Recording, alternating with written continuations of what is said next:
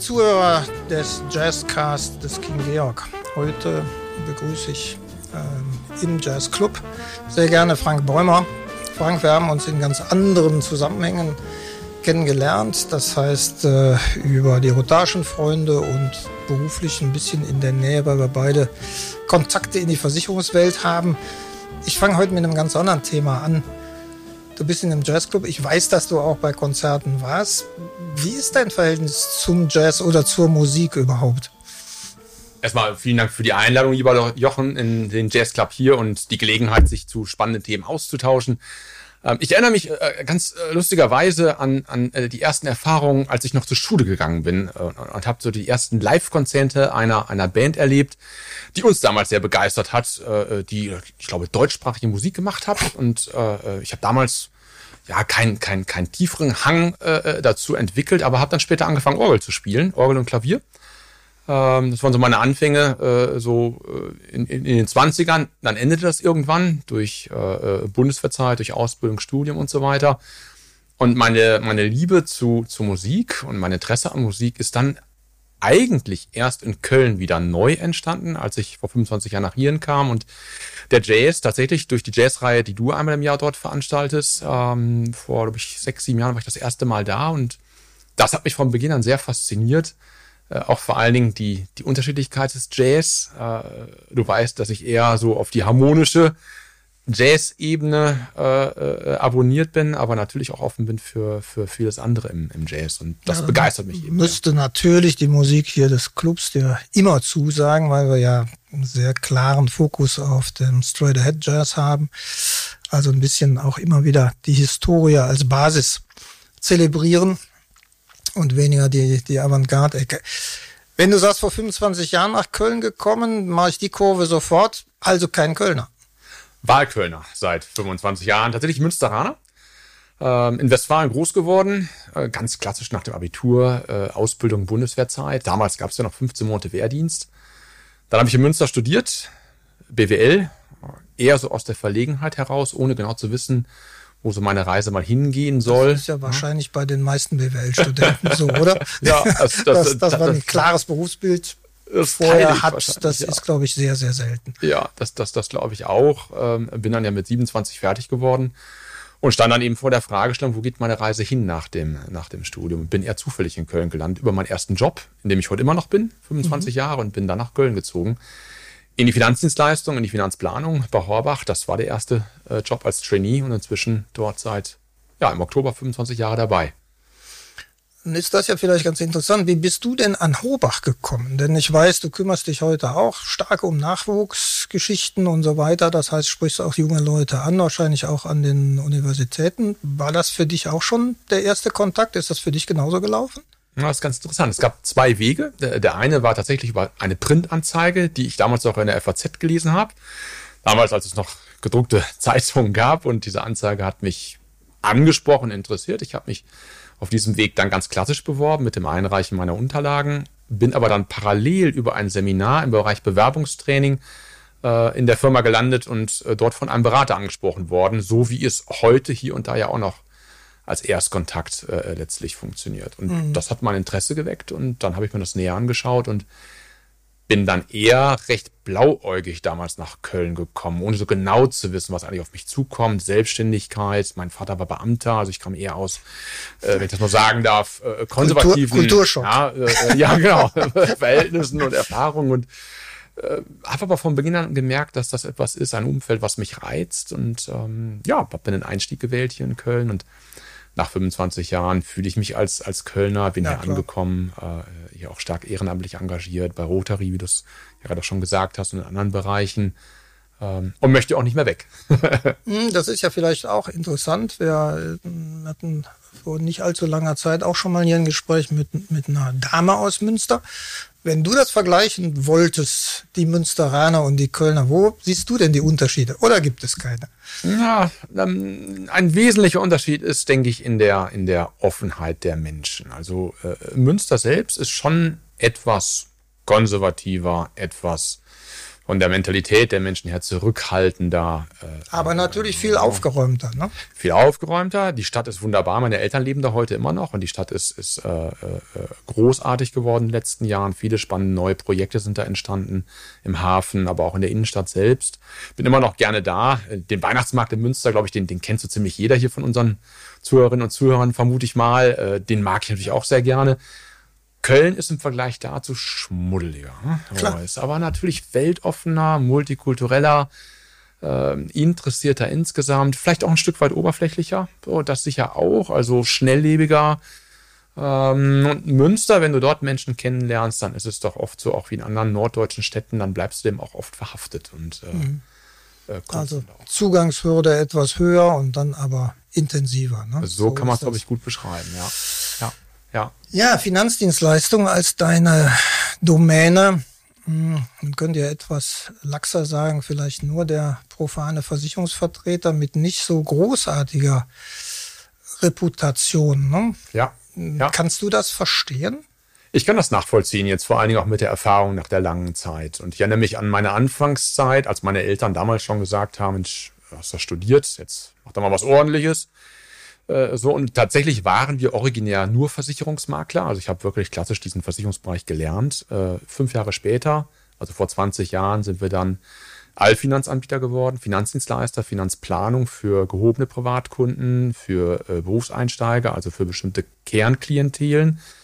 Ähm, spannend ist, dass ich in der Zeit erlebt habe, wie sehr Gesetzgeber und Branche versucht haben, diesen Markt zu regulieren und äh, zu verbessern in Bezug auf den Beratungsansatz. Das ist in Teilen auch sehr gut gelungen. Das ist auch gut so. Weiterbildungsverpflichtungen und ähnliches mehr. Ähm, was natürlich heute noch mitschwingt, sind viele Erfahrungen der Vorgeneration, also von Eltern, Großeltern. Es ist definitiv besser geworden, was den Beratungsansatz betrifft, was Transparenz betrifft, was äh, vertrauensvolles Arbeit mit Kunden betrifft. Aber ich sag mal so, nach all dem, was ich so sehe, äh, ist da immer noch Luft nach oben und ich wünsche mir eine weitere Optimierung, auch eine weitere äh, Ausweitung von Weiterbildungsverpflichtungen, ähm, um einfach dem Thema noch weiter Auftrieb zu geben, das ähm, kundenorientiertes Beraten. Nun ist es ja auch ein Themenfeld, wo ähm, ja zwei Menschen dann miteinander kommunizieren müssen. Der eine weiß eigentlich, wovon er redet, und der andere oft nicht. Ne? Ist das auch weiterhin dein, dein Eindruck? Also die die Kunden, die ihr dann ja auch gewinnen wollt, dann auf eine Gesprächsebene zu heben, wo ihr wirklich beraten könnt, ist ja auch nicht so ganz einfach. Ja, das stimmt. Das ist sehr herausfordernd, je nachdem, was der Kunde beruflich macht oder die Kundin, äh, welche Vorerfahrungen da bestehen. Es gibt natürlich immer ein gewisses, äh, ich nenne es mal ganz vorsichtig, äh, gesundes Halbwissen zu bestimmten Themenbereichen. Was ja manchmal noch gefährlicher ja. ist als ja, genau, kein Wissen. Äh, genau. Und spätestens dann, wenn wir über Investment reden und, und, und Börse und Entwicklung von, von, von Kursen und so weiter, da traut sich inzwischen ja doch jeder Zweite auch äh, zu mitreden zu können. Aber Fakt ist, dass Ausbildung und Weiterbildung in dem Bereich wichtig sind und ähm, im Wesentlichen das Ganze nach wie vor ein stark vertrauensbasiertes äh, äh, Umfeld ist. Also unsere Kundinnen und Kunden fassen durch Beratung Vertrauen zum Berater oder zur Beraterin. Und das wird dann über Jahre halt äh, gefestigt. Ähm, wir werden natürlich in guten Kundenbeziehungen oft weiterempfohlen und das festigt dann natürlich darüber hinaus die Kundenbeziehung. Aber es ist für den Berater natürlich am Anfang ein hartes Stück Arbeit, zunächst einmal sich selbst zu positionieren, Vertrauen aufzubauen, Transparenz zu schaffen und den Kunden wirklich auch an die Hand zu nehmen. Ganz klar. Ähm, ist im Grunde ganz interessant, dass wir ja in einer Welt, wo man eigentlich viele Informationen über tausend Kanäle einsammeln kann, trotzdem, das ist ja auch eure Technik, über diese persönliche Beziehung dann die, die Vertrauensposition gewinnt und dann auch eigentlich aus diesem Vertrauensverhältnis heraus die Beratung macht. Ne? Mhm. So mhm. funktioniert das auch bei euch. Ne? Wir, ja. ich sag mal, in meinem bürgerlichen Beruf der, der Anwaltschaft ja genauso. Ja. ist ja identisch. Ja. Ich denke, es ist vergleichbar. Ähm, es gibt ein spannendes Merkmal. Äh, natürlich können wir uns heute sehr stark im Internet orientieren und informieren. Ins Handeln kommen viele Menschen allerdings erst, wenn ihnen jemand sagt, was denn jetzt der nächste Schritt ist. Und ähm, mhm. dieses, dieses, wir kommen jetzt ins Handeln, ist dann auch die Aufgabe des Beraters, das zu übernehmen und das mit guten Argumenten auch zu unterfüttern, die selbstverständlich im Kundensinne sind und äh, dafür sorgen, dass er seine eigenen wirtschaftlichen Ziele auch erfüllt in den nächsten Jahren und erreicht.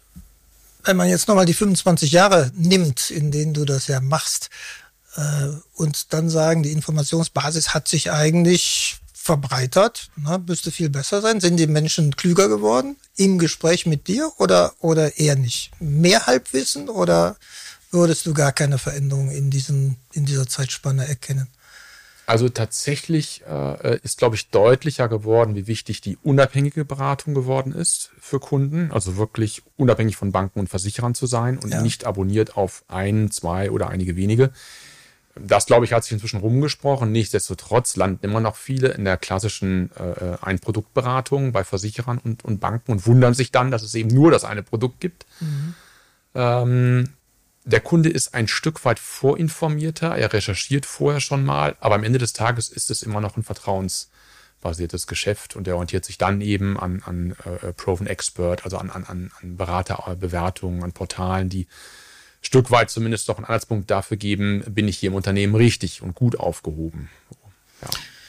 Du hast eben gesagt, bei deiner eigenen Karriere am Start warst du eigentlich vollkommen unsicher. Ähm, mir scheint es ja so zu sein, dass, dass vielleicht aus dieser Erfahrung heraus du dich auch sehr darum kümmerst, jungen Leuten mal so ein bisschen Einblick in verschiedene Bereiche zu geben. Ne? Mhm. Vielleicht äh, beschreibst du für uns alle nochmal, wie du dich da eigentlich engagierst und die Leute ein bisschen klüger machst. Ja, äh, das ist ein spannender Punkt. Ähm, ich erinnere mich äh, zurück, dass ich äh, damals an der Uni letzte Reihe nicht vorne stehen wollen, roter Kopf, nasse Hände, wenn ich vor mehr als zwei Leuten sprechen sollte. Das, das war so mein, mein, mein am Ende meines Studiums, das, was mich so ausmachte. Kann also, man heute kaum glauben. Ja, das stimmt. äh, allerdings kann ich mich wirklich noch gut dran erinnern. Mein Bruder beschreibt das auch heute noch genau so. Ähm, ich war sehr unsicher in der Kommunikation und im Umgang mit Menschen vor Publikum und mit Publikum.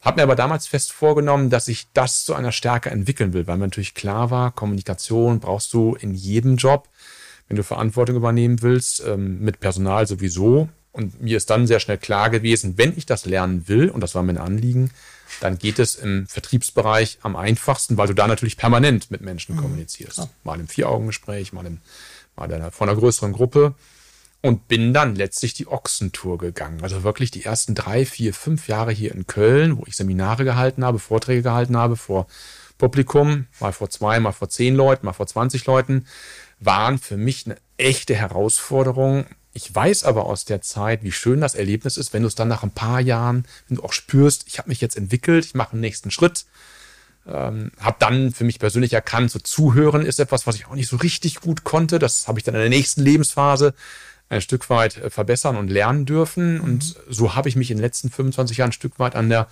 persönlichen Weiterentwicklung entlang gehangelt. Und ich denke, das ist etwas, was mich auch sehr motiviert, das Wissen, dass das funktioniert, auch heute an junge Leute weiterzugeben, über verschiedene Formate, über ehrenamtliches Engagement, über Rotarakt, Rotary, also ja. das Umfeld, in dem wir ehrenamtlich zu Hause sind, ja, wenn ich das ja. richtig mitbekommen habe, da machst du es ja sehr breit, ne? über ja. ganz verschiedene Berufsgruppen, die du dann äh, ja, sich darstellen lässt, so dass das äh, für auch vielleicht Anfäng, Anfänger im Studium nochmal ein Hinweis sind. Ne? Ja, definitiv. Ja, auch wir machen es auch für Abiturienten und ich persönlich mache es auch gern für Abiturienten, finde es auch spannend, jungen Menschen einfach ein paar Ideen mit an die Hand zu geben zur persönlichen Weiterentwicklung, weil sie doch häufig einfach orientierungslos sind und oft für jeden Tipp auch dankbar und daraus was machen können.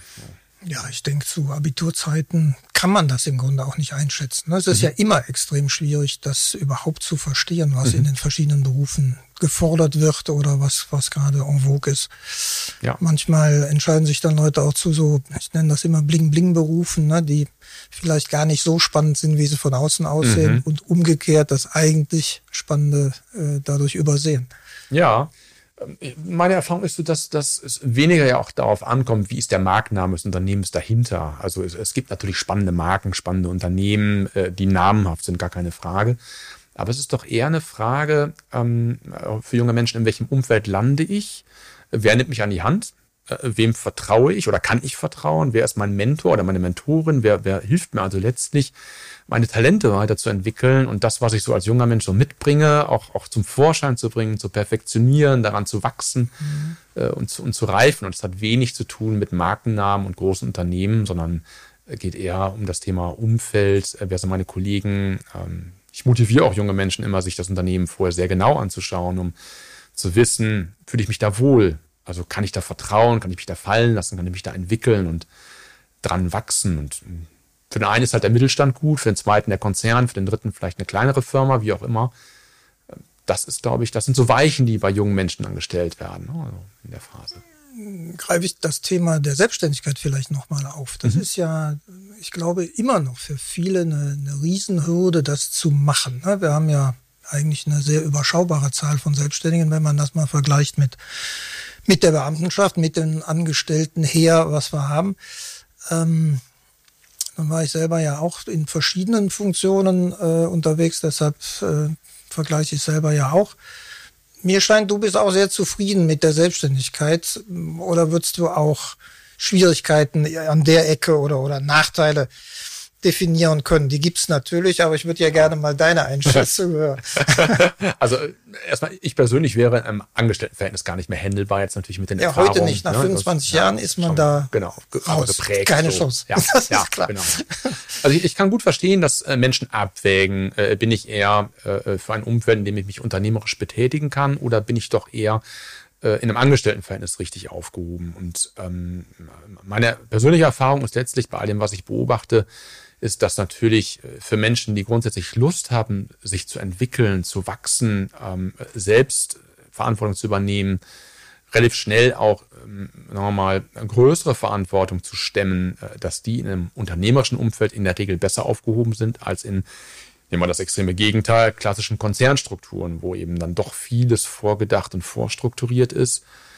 Ähm, ich glaube, es gilt für junge Menschen, das abzuwägen, wo, wo, wofür äh, schwingt mein Herz letztlich am Ende des Tages oder was, was, was motiviert mich am stärksten? Diese Freiheit, die natürlich auch, auch Risiken bietet, gar keine Frage. Egal in welchem Bereich du heutzutage startest, ob du ein Restaurant aufmachst, ob du Klar. Steuerberater wirst, ob du Finanzplanung machst, was auch immer. Ähm, so. Auf der anderen Seite aber auch, und das erlebe ich jetzt seit 15 Monaten sehr intensiv, auch in Corona oder während dieser Pandemiezeit, dass äh, ähm, für den Unternehmer oder die Unternehmerin das natürlich eine sehr gewinnbringende Zeit war, weil sie es selbst in der Hand hatten, äh, in, zumindest in einigen wesentlichen Branchen, die mir bekannt sind, in denen sie dann gestalten durften. Natürlich in mhm. vielen anderen auch nicht. An die Kehrseite der Medaille, auch das verstehe ich. Das ist dann eben das Risiko, über das wir vielleicht sprechen, oder ja. eins der Risiken. Ähm, aber in Bezug auf Selbstbestimmung, eigene Potenziale abrufen und äh, irgendwann später auch darauf zurückblicken zu können und stolz darauf sein zu dürfen, das erreicht zu haben, das, das ist natürlich schon etwas, was auch sehr stark Persönlichkeit prägt und ja, Freude macht. Auf jeden Fall. Ja, das ist vielleicht, äh, würde ich auch immer so bestätigen, dass ähm, die Selbstständigkeit, so formuliere ich das manchmal, eröffnet einem selbst die Fehler zu machen und sich dann über sich selbst zu ärgern und dann aber auch die Chance zu haben, es zu ändern, mhm. wenn mhm. man sonst im Grunde teilweise auch die Fehler anderer aus baden muss und dann in diesen Strukturen gefangen ist. Definitiv. Das, ja. das, das ist ja einfach so. Ja, definitiv. Und auch die Leistungsanreize sind natürlich unterschiedlich. Völlig klar. Ja, ja, vollkommen klar. Mich wundert immer, dass so relativ wenige den, den Sprung machen. Und interessant, und das äh, bestätigst du eigentlich auch in deiner Person, diejenigen, die es machen, die sind zu 99 Prozent dann auch davon überzeugt. Mhm. Das mhm. ist immer wieder die, das Ergebnis. Ja, ja. Also ich glaube, es ist wichtig, sich einmal zu trauen und äh, äh, durch Zutrauen zu einem selbst oder durch ein Umfeld, das einem das zutraut, diesen Schritt zu gehen. Und dann auch egal, ob ich junger Mensch bin, Studienabgänger äh, äh, und dann beginne mit dem ersten Job oder ob ich mich vielleicht nach zehn Jahren Angestellten-Tätigkeit einfach neu orientiere und mit der Erfahrung vielleicht den nächsten Schritt mache in die Selbstständigkeit. Ähm, auch die erlebe ich ja, nicht nur bei uns, auch in anderen Branchen. Ähm, und da erlebe ich doch in aller Regel äh, eine positive Entwicklung. Natürlich auch schlaflose Nächte. Also klar. ja, ja, klar. Das ist nicht das immer alles ja, Sonnenschein. Ne? Nö, Einfach überhaupt so. nicht. Nein. Man ärgert sich über viele Dinge und weiß der Teufel. Ja. Das ist schon ja. so, keine Frage. Ja. Trotzdem auch schön. Ich habe eben abgebrochen äh, bei deinem Orgelspiel. das heißt, gab es in der Familie Musik für, für dich? Offenbar irgendeine Verbindung gab es ja schon. Ne? Also ja, ja, Haushalt, ja. wo Musik schon eine Rolle spielte. Kann man das so sagen? Ich, ja, das, das, das stimmt. Es äh, war tatsächlich so, dass ich in der Grundschule Glockenspiel Glockenspiel. gespielt habe. Dann kann ich mich auch noch bildhaft erinnern, so, äh, äh, wie ich auf diesem Glockenspiel halt musiziert habe. Und ich habe auch das Bild meiner Grundschule äh, noch so vor Augen. Äh, kurz Zeit später kam dann Mundharmonika dazu. Ja. Äh, es gab damals okay. so eine, äh, äh, heute mit Sicherheit auch noch eine Mundharmonika, die, die, äh, die ich dann gelernt habe zu bedienen. Ja. Das hat mich noch nicht so richtig erfüllt. Und dann hat äh, mein Vater, mein Bruder und mich, mein Bruder ist fünf Jahre jünger als ich, äh, uns drei angemeldet für die Musikschule. Okay. Für das Lyra Musikhaus. Da warst du wie alt? Wie, wie alt warst du da so circa? Ich vermute, da muss ich so, ja, ich selbst war wahrscheinlich 15, 16, schätze okay. ich mal. So. Und dann war ich damals an der elektronischen äh, Orgel, also an der, an der, an der Fafisa hieß sie, glaube ich. Das ja, war, glaube ich, damals der, so der Markenname. Ähm, mein Vater hat dann irgendwann aufgegeben. Äh, mein Bruder irgendwann auch. Ich habe dann durchgehalten und dann kam ein Ach, der Vater hat es parallel mitgemacht. Ja, ja, wir drei. Wir drei. Ja, ja. er war wahrscheinlich damals entsprechend schon, ich schätze mal 45 wieder gewesen sein. Er hat dann, äh, er hat uns immer noch hingefahren und begleitet, aber dann nicht so, er hat früher Geige gespielt als, als junger Mensch und hat aber nicht den Bezug und die, die Fähigkeiten zur Orgel so gefunden. Und bei mir war das so, dass der Orgellehrer irgendwann sagte, Mensch, äh, mit dem Frank müssen wir mal in die Kirche gehen, mal gucken, ob der auch, der auch Kirchenorgel kann. Okay. Ähm, da ich damals sehr christlich geprägt war und äh, in der Jugendarbeit in der Münster. Kirche gab, ja. genau, katholische Jugendarbeit, das war so mein Zuhause, da habe ich auch sehr stark denke auch sehr gern daran zurück, äh, unabhängig von religiösen Überzeugungen und äh, hatte einen guten Draht zur, zur Gemeinde. Mhm. Und die haben mir dann tatsächlich einen Schlüssel für die Kirche gegeben. Okay. Und, äh, das heißt, ich, du hast dann wirklich Kirchenorgel gespielt? Ich habe wirklich Kirchenorgel gespielt, Super. ja. Und auch relativ gut, äh, selbst bis zur Firmung, also bis zur Firmung von jungen Menschen, die ich dann auch gespielt und gesungen habe. Okay hat's gereicht. Äh, wie gesagt, dann der Bezug verlor sich dann durch, durch Ausbildung und so weiter und auch die, die zeitlichen Ressourcen. Und ähm, heute bedauere ich das sehr. Habe mir vorgenommen, nochmal äh, Klavier zu lernen, also wirklich nochmal von vorne damit zu beginnen. Das heißt, es gibt auch keine elektronische Orgel derzeit in deinem Domizil. Nein, nein, nein, nein Kann man mehr. ja noch relativ schnell dann wieder hinstellen. Äh, genau, ja, es äh, würde sich anbieten, damit nochmal zu beginnen, entweder ja, auf der Orgel oder im Klavier. Und Klavier ist für mich schon auch, auch reizvoll, auch hat ja auch einen gewissen Charme, auch am Flügel ja. zu sitzen, da entspannt Musik zu machen. Ähm, das ist noch so ein To-Do für mich, so eine Idee für ähm, meine Zukunft und vielleicht ein Hobby, was ich nochmal konkreter ja. Ja, ist ja wunderbar. Das heißt, du hast ja, hast ja eine großartige Vorbildung in dem Bereich. Das heißt, du müsstest jetzt dir ein Ziel setzen. Und das heißt natürlich unten Steinway im Club ja. spielen und dann äh, das auch mal mit Jazz zu probieren. Ja, ja sehr gut. Ähm, wenn wir über Ziele reden, sind wir schon bei, bei einer Liebhaberei. Da haben wir jetzt ein Ziel. Gibt es beruflich auch noch was, wo du sagen würdest, das will ich unbedingt noch jetzt in den nächsten zehn Jahren schaffen? Gibt es sowas? Ja, also äh, äh, was ich so erlebe, ich bin jetzt seit zehn Jahren in der, in der vertriebsleitenden Verantwortung. Ähm, ich habe mir fest vorgenommen, in den nächsten sagen wir, 10 bis 15 Jahren das Unternehmen gemeinsam mit den Kollegen und Kolleginnen zu einer marktführenden Position bundesweit äh, äh, zu verschaffen und zu entwickeln. Da sind wir jetzt mit gut 600 Beratern, 650 Beratern noch ein Stück weit von entfernt, aber auf einem guten Weg. Ähm, okay. Das ist so eine Ambition, die ich mit vielen, die jetzt auf meiner Ebene mit gemeinsam diesem Ziel arbeiten, die mich äh, berührt und die mhm. mich auch begeistert. Und in dem Umfeld, in dem ich arbeite, in dem es halt darum geht, auch, auch äh, diese Marktprägung zu erreichen mit den Prozessen, äh, mit der Beratung, mit den Dingen, die wir, die wir machen, das ist etwas, ja, das, ja, das treibt mich an. Ja, wunderbar. Ich frage trotzdem mal, ist, ist für euch diese Größe oder die nächste Dimension, ihr seid ja mit der genannten Zahl an, an äh, Kollegen schon groß, ja. ist ja keine Frage. Ist es dann wichtig, nochmal so zuzulegen? Oder ist das mehr das sportive Element zum Wettbewerber, der immer noch ein bisschen größer ist? Ja. Was, was treibt euch da an? Oder dich? Mhm. Also mich persönlich treibt es tatsächlich an, diese, diese äh, Vorreiterrolle am Markt zu übernehmen. In der Tat, es gibt ein Unternehmen, das größer ist als wir, äh, äh ungefähr dreimal so groß das reizt mich einfach nochmal in den nächsten Jahren zu gucken, ob uns das nicht auch gelingt, in eine ähnliche Größenordnung oder noch größer zu wachsen. Das ist eher dieser sportive Ansatz. Es ist, ja, für die Kunden wird die Dienstleistung gleich bleiben, der Nutzen gleich, da wird sich nichts ändern. Ähm, für uns, klar, ändert sich nochmal Marktposition und, und äh, all das, was mit dem Business zu tun hat. Ähm, aber ich finde es reizvoll, und äh, auch zu sehen, wie wir in den letzten Jahren, welchen Kurs wir da eingeschlagen haben, dass uns das schon gelungen ist, in den letzten Jahren große Schritte nach vorne zu machen. Und hm, ich glaube, 15 Jahre weiter darauf zurückblicken zu dürfen, dass wir es erreicht haben, das wird mich schon erfüllen. Sehr gut. Neben vielen anderen Dingen. Sehr gut.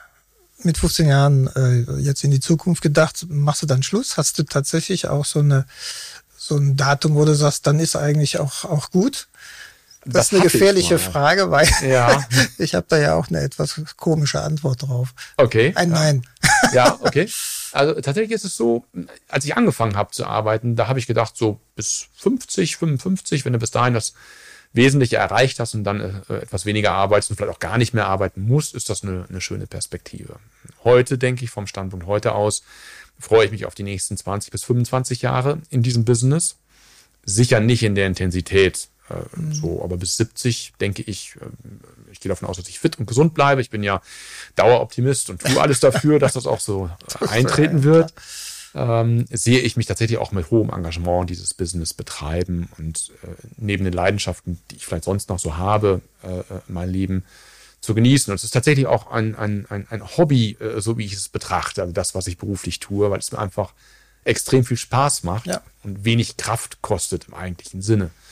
Das ist im Grunde perfekt, ne? wenn man, wenn man den Beruf dann äh, sag mal, auch als Hobby beschreiben kann und, und äh, darin aufgeht. Ne? Mhm. Das macht es ja auch viel einfacher. Genau. Das soll also heißen, genau. der, das Magengeschwür bekommst du darüber nicht. Ne? Nein, definitiv nicht. Es lebt sich leichter. Es äh, begeistert mich jeden Morgen, egal ob ich jetzt morgen früh um 4.30 Uhr aufstehe, um nach Heidelberg zum Standort zu fahren oder äh, äh ob ich Tage hier in Köln habe oder am Münchner Standort. Ich mache das nicht nur sehr gerne, weil ich da mit Menschen zu tun habe, mit denen ich gerne zusammenarbeite, sondern weil mich einfach auch das Business und das Umfeld als solches motiviert und begeistert. Und ähm, deswegen habe ich auch keinen, nach dem Motto, mit 68 ist jetzt Schluss oder äh, so. Ich ja. kann mir auch mit 75 noch eine, eine, eine Beratertätigkeit vorstellen. Ähm, klar. Dafür muss man fit bleiben. Du hast eben diese Kurve nochmal genommen. Was machst du alles, um fit zu sein? Du wirkst ja auch extrem sportlich und äh, wirst wahrscheinlich jetzt einen Marathon hier startend im, im King Georg ohne weiteres noch abliefern können.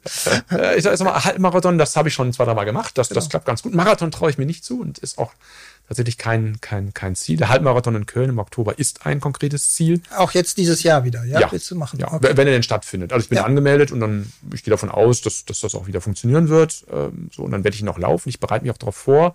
Intensiver als auf die letzten. Ich laufe relativ viel im Stadtwald mhm. äh, in Braunsfeld-Lindenthal. Das ist direkt bei uns vor der Tür und bin zu normalen Zeiten zweimal die Woche im Fitnessstudio, ähm, einfach um Rückentraining, Krafttraining, ja, mal Sauna. Ja, ähm, so. ja ist, ist im Grunde auch ein Teil der Disziplin, ne? Irgendwo, ja. auch sich selbst gegenüber. Genau, ja. Also von daher der sportliche Bereich, äh, den du ansprichst, der, der macht mich schon auch mit aus, um mir meine Fitness zu erhalten. Aber ich, ich habe auch Leidenschaften wie beispielsweise Afrika, ja, also ähm, ich war ja, wie du vielleicht weißt, mehrfach dort in Kenia und, ja. und habe auch Unterricht an der Uni und äh, äh, habe meine Liebe zu der Tierwelt dort entdeckt und ähm, gucke, dass ich neben den vielen Dingen, die mich hier in Köln begeistern, eben auch immer mal wieder dahin komme und, und das Leben dort genieße.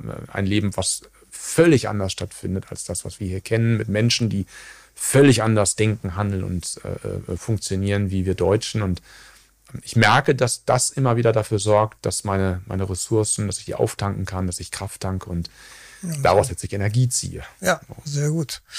Ja, ich merke schon. Ähm, Im Grunde ist für dich auch der Tag jeweils zu kurz und damit auch das Leben zu kurz, um alles zu machen, was dich interessiert. Ja. Aber ich hoffe, stimmt. dass wir zwischendurch dazu kommen, äh, auch hier im Club mal Musik zu hören und äh, ich überrede dich dann gegen die Fitness auch zum Kölsch oder zum, zum Pilsner Urquell. Das hast du ja schon mehrfach erfolgreich, ja. Genau, das werde ich dann natürlich weitermachen und ähm, da freue ich mich, dass wir das zusammen machen. Hab vielen Dank für die Zeit, die du dir heute Abend hier genommen hast. Ähm, hat mich sehr interessiert, da deine Sicht auf die Dinge zu hören und wir bleiben mindestens über die Musik, aber auch ja über unsere anderen Verbindungen zusammen und äh, werden die nächsten Jahre, was hast du gesagt, 20, na 20 werde ich die noch schaffen, weiß ich nicht. Na gut, uns gegenseitig erleben. Frank Golmer, hab vielen Dank. Vielen Dank für die Einladung, lieber Jochen. Bis bald. Bis bald, danke.